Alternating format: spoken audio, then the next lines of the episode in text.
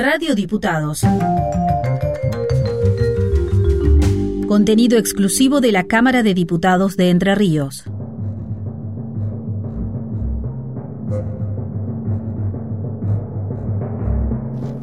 Ensayo General. Un espacio de la Orquesta Sinfónica de Entre Ríos en Radio Diputados.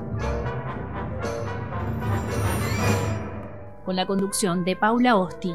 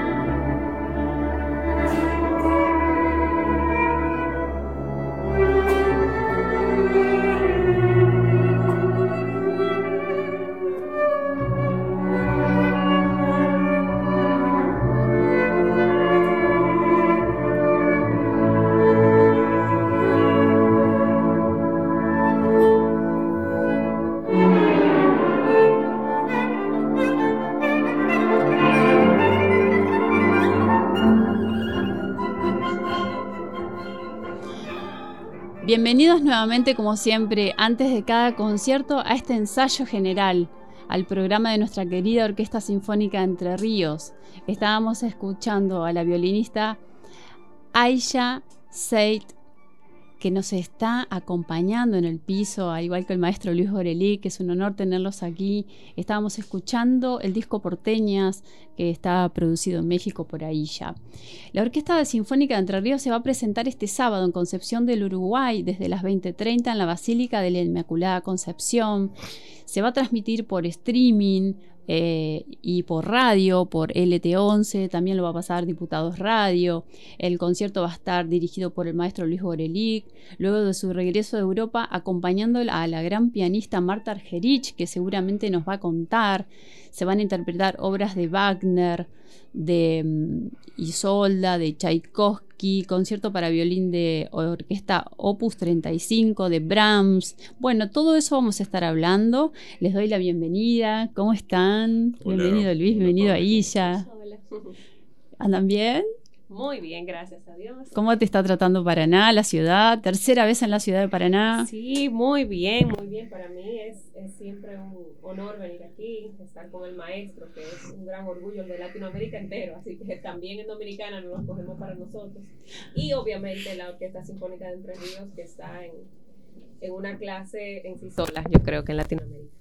Bueno, todavía no te has encontrado con la orquesta, el maestro sí, eh, eh, maestro, ¿qué le dice la orquesta cuando es su reencuentro? ¿Cómo, ¿Cómo, es ese reencuentro con la orquesta después de los viajes? Mira, esto es como una familia, a veces uno viaja un poco más, un poco menos. En este caso nosotros ya llevamos trabajando juntos 13 años, de manera que estas situaciones son habituales, son comunes, nosotros eh, tenemos una, cantidad de conciertos durante el año, algunos de los cuales dirijo yo, otros dirigen otros maestros, otros directores invitados, y siempre, por supuesto, es, para mí en lo personal es muy grato volver a Paraná, porque Paraná es mi casa. Entonces yo regreso aquí y me encuentro con mi orquesta, el, organismo del cual soy director titular después de, tantos años y realmente me siento casa te sentís en casa. ¿Cómo fue el viaje y el encuentro con Marta Argerich, con la gran Marta Argerich? Fue, eh, debo decir que de alguna manera ese proyecto fue una continuación de algo que comenzó aquí en Paraná hace cuatro años. Nosotros en el año 2018 trajimos a Marta Argerich a tocar un concierto aquí en Paraná, que luego repetimos en Concepción del Uruguay, con el apoyo y el sponsoreo del Instituto Autárquico Provincial del Seguro, el IAPSER. De manera que ahí comenzó una relación artística excelente, muy buena.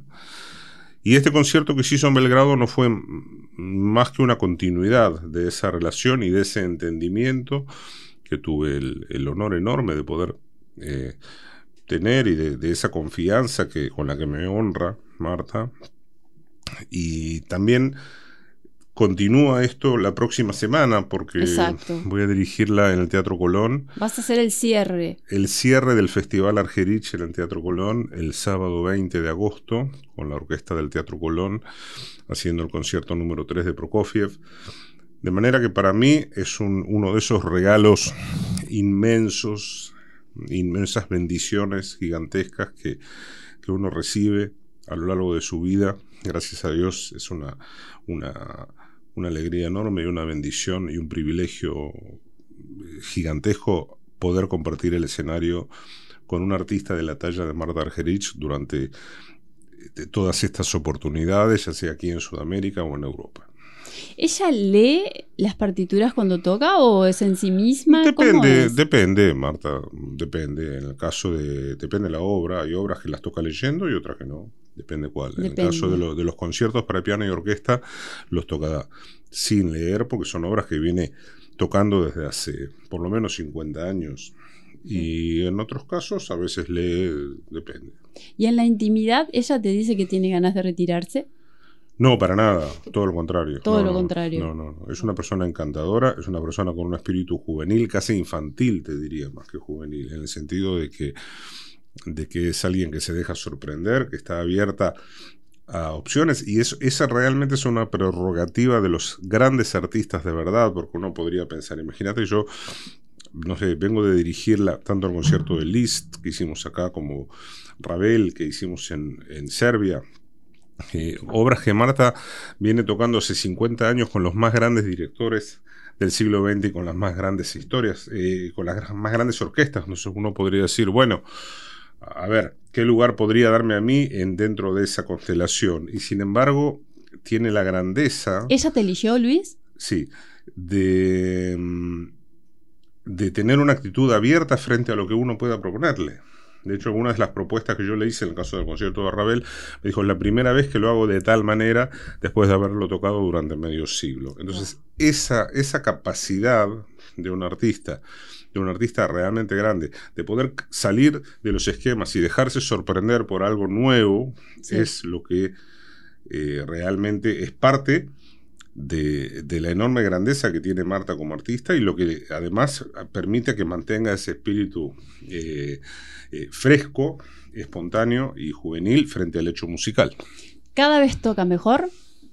¿Cómo es esto con los años? Depende, no sé si toca mejor o toca peor, se toca distinto, no sé si es que cada vez se toca mejor, es como, yo creo que los años a un intérprete le dan otras perspectivas, entonces en algunos casos, a veces técnicamente, uno puede decir que una pianista de 80 años quizás va a tener menos recursos técnicos, físicos que uno de, una de 20 o de 30, no lo sé, puede ser pero al mismo tiempo va a tener una mirada eh, sobre el hecho musical, sobre el discurso musical, muchísimo más completa que a los 20. Entonces yo creo que no se trata de tocar mejor o peor, se trata de ser eh, creativo, pero por sobre todas las cosas de ser autocrítico, porque hay algunos artistas que cada vez tocan peor.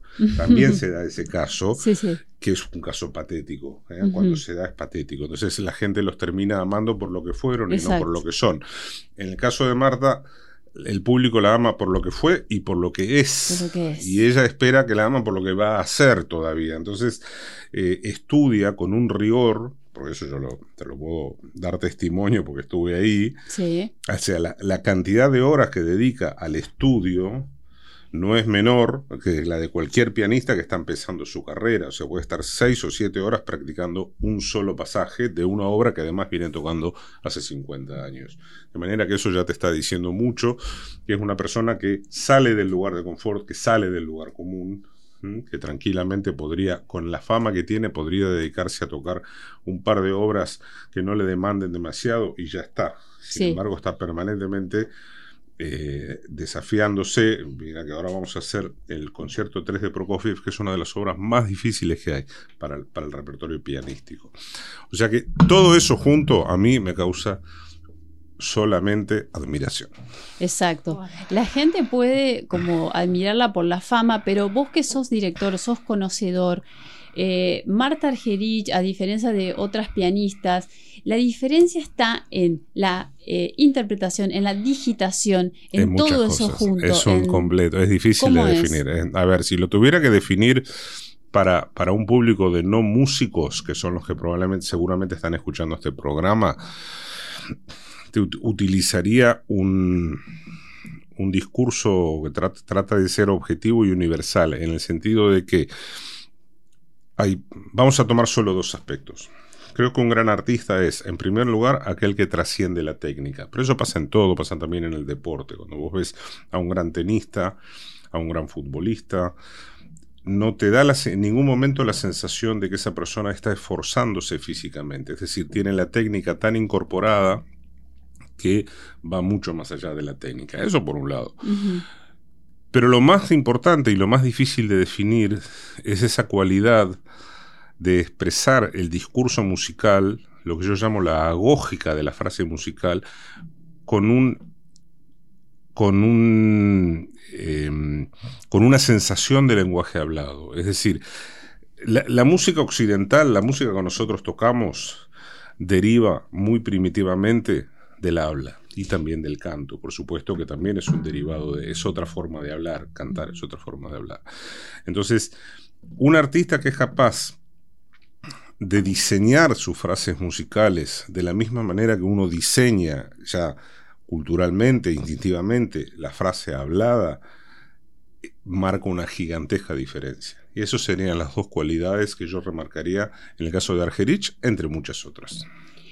Y también por supuesto, debo decirlo, aquí frente a nuestra joven invitada, que también destacó eso en ella, esas dos, que ya he tenido eh, la oportunidad de acompañar a Aisha Sayed Castro en varias oportunidades, no solo aquí en Entre Ríos, sino en Buenos Aires, en México, de esa capacidad técnica sobresaliente y a su vez esa naturalidad en el fraseo y esa versatilidad en el fraseo de la música. Eso es algo privativo solo de grandes artistas y aquí tenemos una gran artista sentada con nosotros en esta mesa. Que ahora la vamos a aprovechar.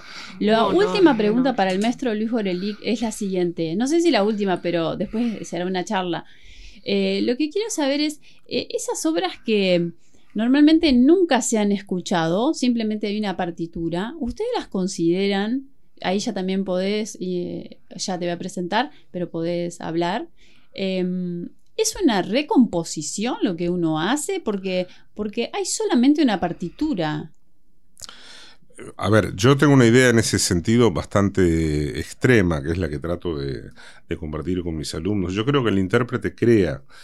Nuestra función no es darle vida a la partitura. A ver, vamos a tomar un ejemplo fácil. La partitura es como una receta de cocina. Si yo pongo aquí la misma receta de guiso de mondongo y reparto los mismos ingredientes, a vos te va a salir distinto que a mí. El gusto no va a ser el mismo, aunque hagamos exactamente lo que dice en la, en la receta y usemos los mismos ingredientes para la comida y no va a ser, nunca va a tener el mismo gusto. La partitura es un manual de instrucciones, nada más. Pero vos no la sabés cómo la tocó Mozart, cómo la tocó No me importa, con todo respeto a Mozart, no me interesa cómo la tocaba Mozart, porque, porque Mozart ya, ya, se, ya falleció, ya se murió hace mucho. Yo no estoy sirviendo a Mozart. Ah, Yo me estoy conectando directamente con la obra que tiene es una entidad y tiene vida propia. Es más, si yo pudiera revivir a Mozart, y que me sople al oído como él hacía, tampoco, no sé si me serviría demasiado, porque hay otro tema que hay que tener en cuenta. No es el compositor, es el que está escuchando. El que escuchaba la obra en época de Mozart, siglo XVIII, el público, su mente, su cerebro, era totalmente distinto al que está escuchando la obra en el siglo XXI, de manera que no escuchaban lo mismo. Entonces, para mí no tiene sentido ese apego obsesivo a la partitura como si la partitura fuera la fuente de la verdad. La partitura es importantísima, hay que conocerla, hay que conocerla bien y hay que estudiar todo lo que uno pueda. Pero tiene un límite y a partir de ahí empieza un acto creativo que es la interpretación. La interpretación, mira, te voy a dar un ejemplo y con eso paro.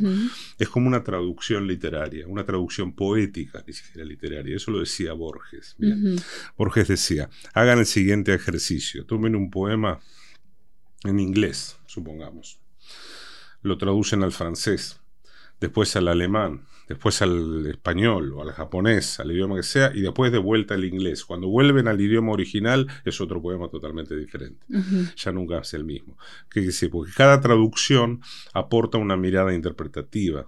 Estamos hablando de traducción poética. Con las interpretaciones pasa exactamente lo mismo con las interpretaciones de música. Cada interpretación aporta una mirada creativa y diferente. Bueno, esto la verdad que es un aprendizaje en cada programa aprendemos cosas eh, nuevas y que realmente eh, acá lo que preparamos es el público espiritualmente para que vaya al concierto. Y así vamos aprendiendo. Hola, Aisha. Hola, no, es Hola, Aisha no, hola, Aisha. Wow, de verdad que sí. hola, Aisha. Pues yo te digo Aisha y todo el mundo te dice Aisha, ¿o no? Pero es Aisha. Say, bueno, violinista dominicana, nacida en Santiago, empezaste a estudiar a los cuatro añitos en el Hogar de la Armonía en la ciudad de Santiago con el profesor Henry Disla, lo cual los profesores, los maestros son los que marcan un camino. Me imagino el cariño con lo, el cual lo recordarás, ¿no es cierto? Sí, claro que sí. Yo en esa en esa época no como que no recuerdo tanto, pero cuatro añitos. Sí, cuatro añitos, pero ya después, bueno. Eh, lo que así más vívidamente recuerdo fue ya el momento de mi debut con la Sinfónica Nacional. A los tenía 11 años. 11 años. Qué bárbaro. Sí, ya luego me, me, fui a Londres y ahí, bueno, pues seguí estudiando en la Yehudi Manual School y en el Royal College of Music y como que esos son los años que más recuerdo de, mi educación musical. Ahora, cada vez que voy a República Dominicana, eh, pues veo a mis profesores pasados y nos saludamos con muchísimo cariño, van a mis conciertos y, pasamos un tiempo lindo, pero no recuerdo tanto, tanto, tanto por la edad, cuatro o cinco años, sí. Eras una apasionada. Em, ¿Tus papás te presionaron en algún momento para esto? ¿Tuviste la presión de tus padres para que digas, no, seguí, seguí?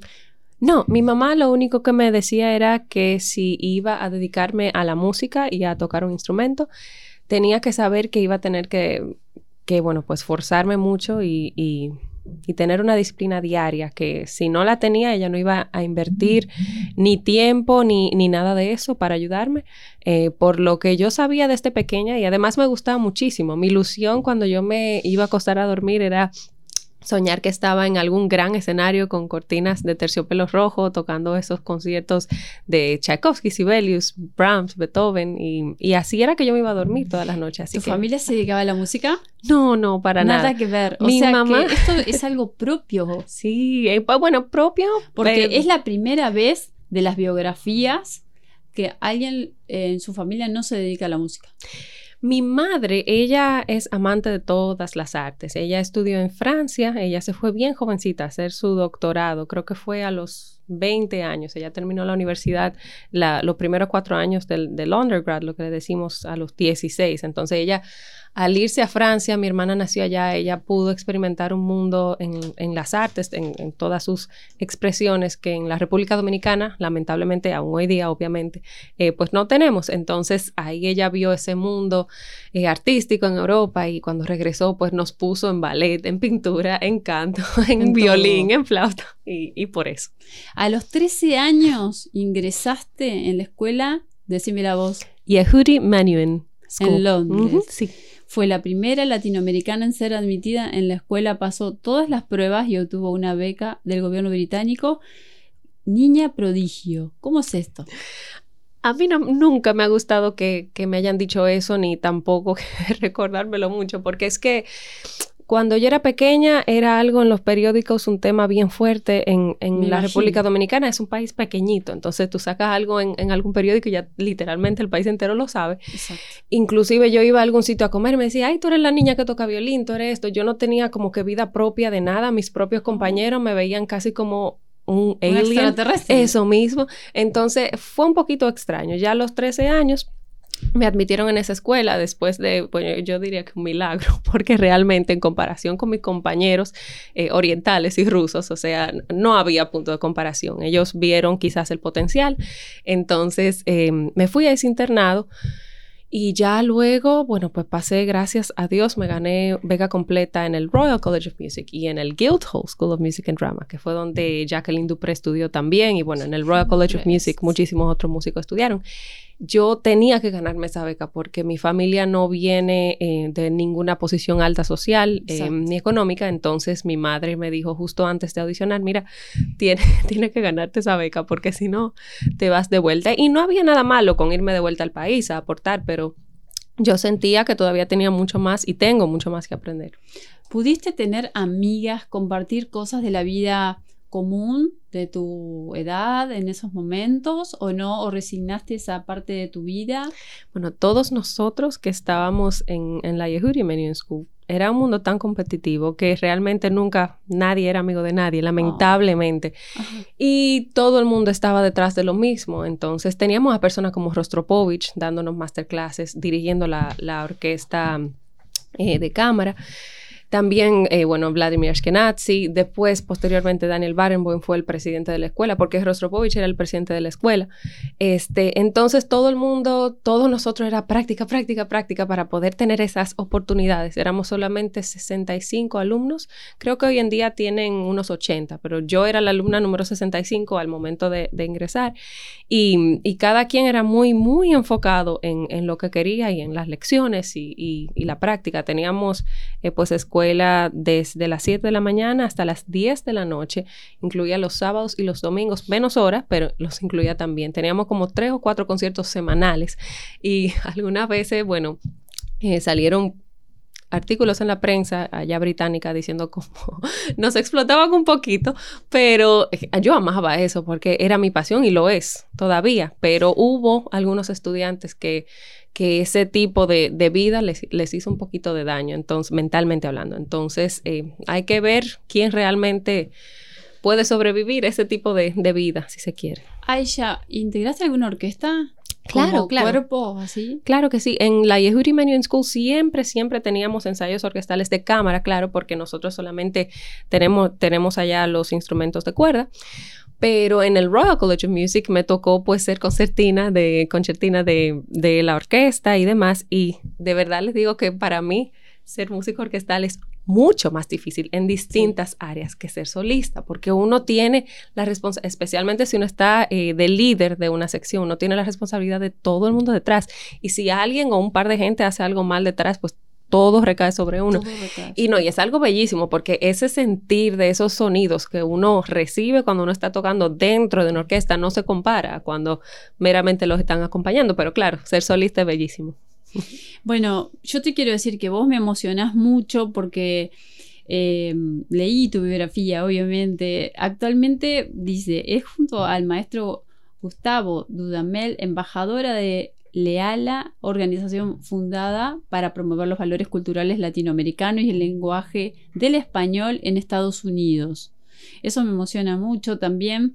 Eh, fue investida por la Universidad Autónoma de Santo Domingo como profesor honorario de la Universidad de Artes y preside la Fundación Music of Life, la cual busca llevar la música clásica a aquellos lugares por situaciones sociales, económicas y de salud no se puede acceder. Contanos un poquito, apenas. sí, la Fundación Music for Life es algo que me emociona mucho mi madre y yo la comenzamos hace como 10 años porque recordábamos esos tiempos en la Menu School que visitábamos hospicios y eh, cárceles y demás. Entonces eh, mi madre dijo, ¿por qué no haces lo mismo pero para tu país? Eh, visita esos sitios para que se sientan que como tú como dominicana estás aportando un poquito. Entonces comenzamos visitando escuelas públicas, hospitales, hospicios, orfanatos. Y ya después, bueno, pues incorporamos formalmente la Fundación Music for Life y entonces mi madre otra vez se le ocurrió otra idea diciendo, bueno, tú eres músico, trata de hacer otra vertiente que tenga más que ver con el lado de enseñanza y tal, aunque no sea a un nivel tan alto, sino en un nivel para aportar a esos niños y jóvenes que vienen subiendo y no tienen recursos económicos. ¿Qué edad tiene tu mamá? Mi madre ya va para los 60 años ya. Le mandamos un gran saludo. ¿Cómo se llama? Carolina Castro. Carolina Castro. Mirá la hija Ella que detesta el spotlight. Mirá la hija que tenés, a dónde ha llegado. ¿Sabes que tengo una pregunta de mi hija Ernestina, que estudia violín? Ella me preguntó si vos alguna vez pensaste a dónde ibas a llegar.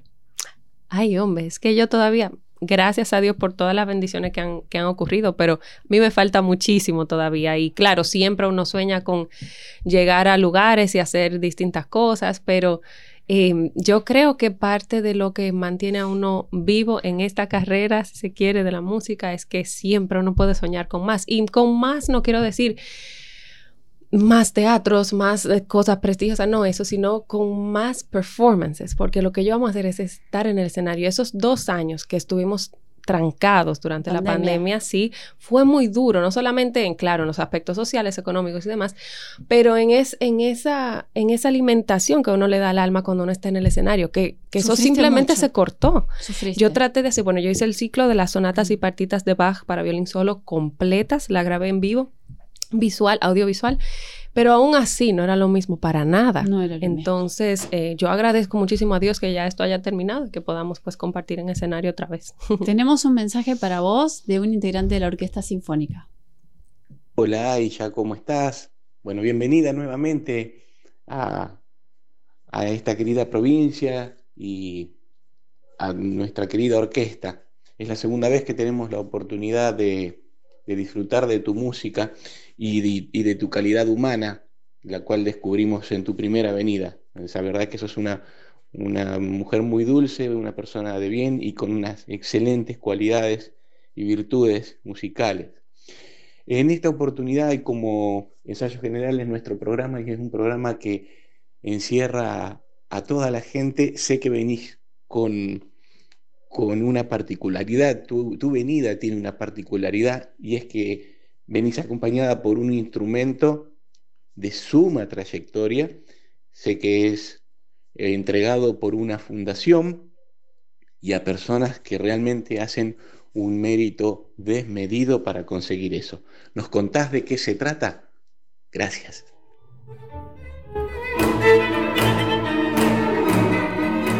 Bueno, escuchábamos a Sergio San Agustín, es integrante de la Orquesta Sinfónica Violinista, así que esperamos tu respuesta.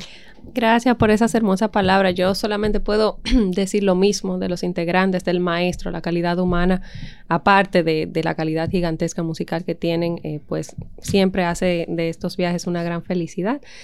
Pero bueno, con la historia mía con los Stradivarius viene desde, creo que es el 2013, cuando yo estaba haciendo una gira de recitales en Londres y entonces Florian se dio cuenta, él le dijo a su asistente que llamara a mi madre eh, a ver si yo quería pues tocar un Stradivarius en una entrevista. Bueno, fui, lo toqué, justo ahí le digo, bueno, Florian, tengo una, una gala en el Victoria and Albert Museum en Londres, eh, si lo podía tocar. Y bueno, pues me dijo que sí. Y ya después de ahí en adelante, cada vez que, he tenido algo de gran importancia, pues eh, se lo solicito y gracias a Dios siempre me lo ha, bueno, pues prestado con manos abiertas.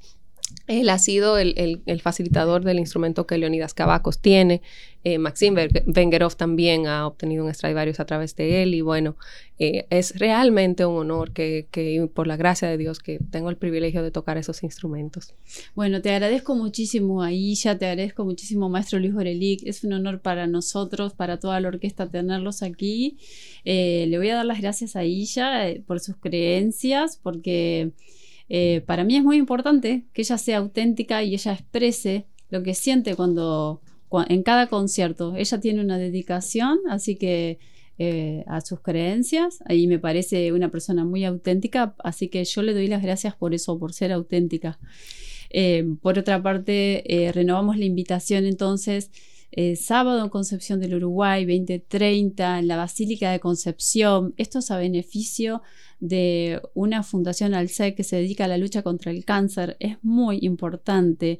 Esto no es una obligación de compra, eso lo tiene que saber la gente, así que, pero es importante porque se mueve mucho y esto además me hace acordar le voy a decir íntimamente, a una tía mía que no lo necesitaba, pero que tuvo cáncer, y ella vendía las rifas del ALSEC.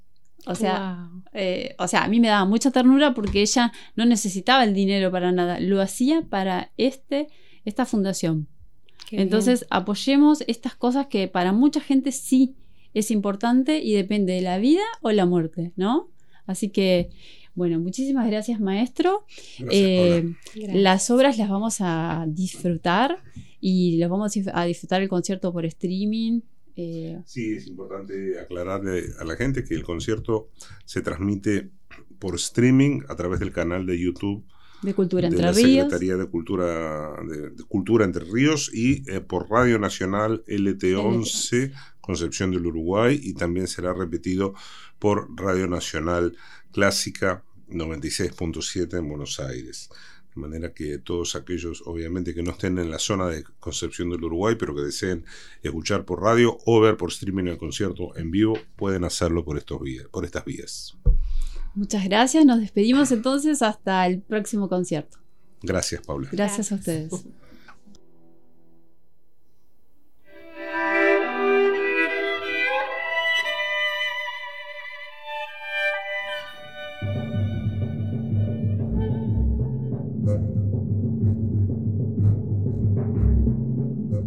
Este fue un espacio de la Orquesta Sinfónica de Entre Ríos nos volvemos a encontrar en el próximo ensayo general.